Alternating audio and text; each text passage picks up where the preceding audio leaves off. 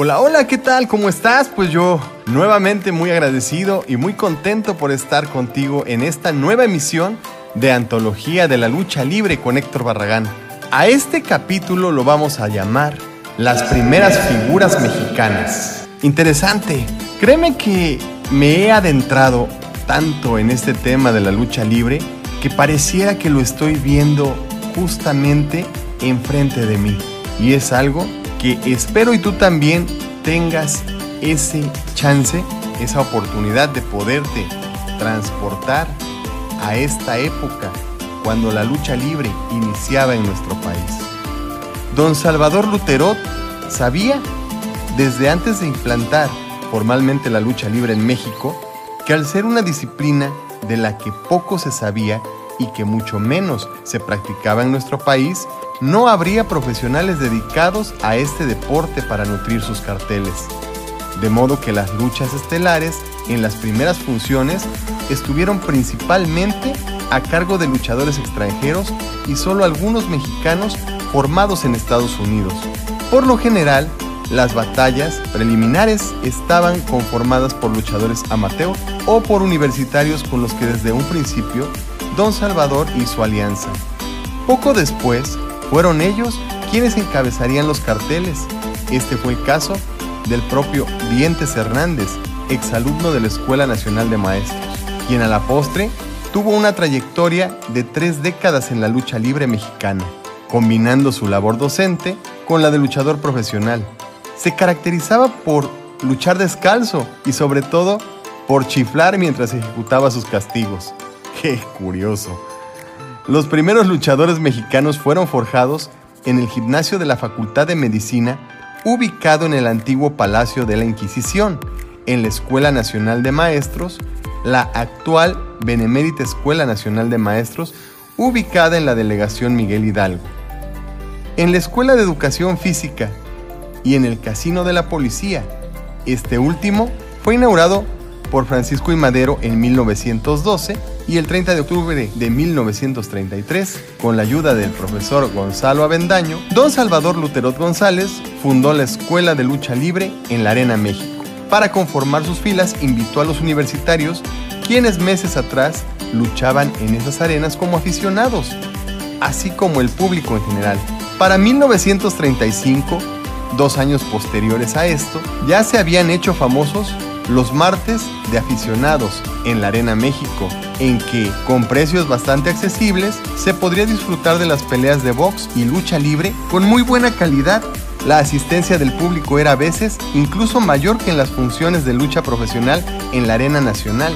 El 30 de julio de 1935, el general Tirso Hernández, jefe del Departamento de Educación Física del Distrito Federal, repartió medallas a los mejores luchadores y boxeadores amateur. Una lucha de aquella tarde fue protagonizada por Sheikh Ali Mar Alá contra el Loco Hernández, la cual fue tan buena y agradó tanto al público que volvieron a ser contratados por don Salvador Luterot González para presentarse el siguiente domingo, un 4 de agosto de 1935. A partir de ahí, ambos comenzaron su carrera en la EMLL, por cierto, el general Tirso Hernández fue uno de los principales impulsores del deporte en México postrevolucionario. Con el paso del tiempo, la calidad y la fama de los gladiadores mexicanos ascendió como la espuma. Tanto es así que el jueves 6 de julio de 1939 se recibió la visita del presidente de la National Wrestling Association, el coronel Harry J. Laundry, quien era además el tesorero de la National Boxing Association. La visita del coronel se debía a que en Estados Unidos era muy difundido el rumor de que los luchadores mexicanos tenían un gran renombre y una enorme calidad. Por tal motivo también vino el luchador norteamericano George Wagner con la intención de luchar contra los mexicanos para probarlos. El día de la función especial, Wagner enfrentó al mejor luchador nacional, el Charro Aguayo, debido a que este había protagonizado una temporada casi perfecta en 1939 y ya conocía las técnicas de los luchadores estadounidenses. La lucha la ganó obviamente Aguayo, después de un tremendo combate en el que cada uno defendía algo más que su propio honor. Ambos estaban ya muy lastimados y en la última caída y fuera del ring intercambiaron golpes. En eso, el charro se detuvo debido al cansancio y Wagner intentó asentarle un tope, pero no dio en el blanco y terminó cayendo de panzazo en el piso, cosa que aprovechó Aguayo para levantarlo y aplicarle un azotón en el mismo lugar. Wagner quedó inmóvil, Aguayo subió al ring y el referee contó los 20 segundos reglamentarios, dándole así la victoria al mexicano.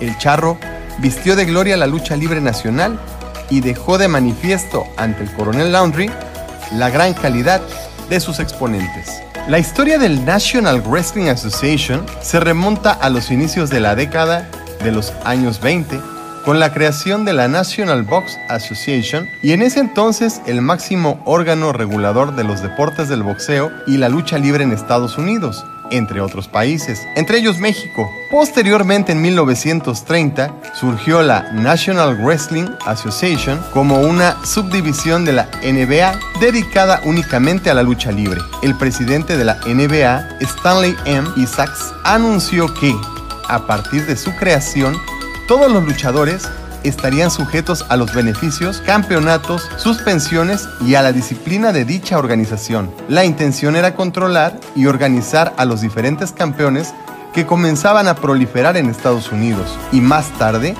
en diferentes partes del mundo. Como parte del nuevo deporte espectáculo que crecía a la par del naciente siglo, el wrestling o la lucha libre, campeonato para posteriormente llevarse el 15 de septiembre de 1930 en Omaha, Nebraska, nació oficialmente la NWA con sede en Nueva Orleans y el coronel Harry J. Landry fue nombrado presidente. Poco antes Mientras se formulaban los reglamentos de esta organización, el presidente provisional era el general John B. Cleaning y previo a su función inaugural, don Salvador Luterot fue aceptado en esta asociación dado que él promovía las funciones de boxeo y lucha libre. El primer evento internacional de la NWA fue la defensa del Campeonato Mundial Medio Ligero que realizó Jackie Joe ante Ray Ryan en la Arena Nacional a finales de octubre de 1933 y para 1939 Gus Calio era el campeón mundial de peso medio que llevaba 10 años defendiendo el cetro, lo que hizo ganarse el mote de El Indomable Finlandés. Tuvo una corta temporada en México y para concluir sus actividades defendería sus campeonatos para posteriormente llevarse de vuelta su cinturón a los Estados Unidos. Don Salvador Luterot había negociado que el luchador finlandés expusiera su título al finalizar la temporada en México. Cabe señalar que durante su estancia en nuestro país, Buscalio enfrentó a diferentes luchadores como el Tarzán López que por cierto, Calio reconocía como uno de los más duros a los que había enfrentado. Octavio Gaona, desde que se enteró que el campeón mundial de peso medio visitaría México para exponer su campeonato, trabajó muy fuerte en el gimnasio, con el sueño de ganar dicho cetro. Primero venció a Tarzán López y a Gus Wisberg para luego poder enfrentarse al monarca e intentar arrebatarle su título. La lucha se programó para el 19 de enero de 1939 y el apoyo de la prensa y los aficionados era intenso y caluroso. Todos anhelaban que México contara por fin con su primer campeón mundial. Al siguiente día de la función, la nota de Fray Nano en la primera plana del diario La Afición rezaba. Octavio Gaona es el campeón del mundo. En emocionante match arrebató ayer la corona de peso medio a Gus Calio, que había reinado durante 10 años un rugido de gozo y de entusiasmo, de sorpresa, de satisfacción, de quién sabe cuántos otros sentimientos. Se escucharon anoche a las 11 y 25 minutos cuando Jack O'Brien, quien fungió como el tercer hombre en el ring, se puso de rodillas parsimoniosamente, con mucha lentitud a juicio de todos los emocionados concurrentes, fue dando palmadas en la lona hasta llegar a tres, mientras la espalda del indomable finlandés Guscalio estaba plana en el piso, siendo Octavio Gaona el campeón del mundo, venciendo al finlandés. Todos anhelaban que México contara, por fin, con su primer campeón mundial, y así fue. Te invito para que sigas disfrutando en permanencias voluntarias este programa que es especialmente para ti, la historia de la lucha libre a través del tiempo, en Antología de la Lucha Libre con Héctor Barragán. Nos vemos en el próximo capítulo para seguir platicando del deporte del pancracio, la lucha libre. Gracias por tu compañía y nos vemos en la próxima emisión.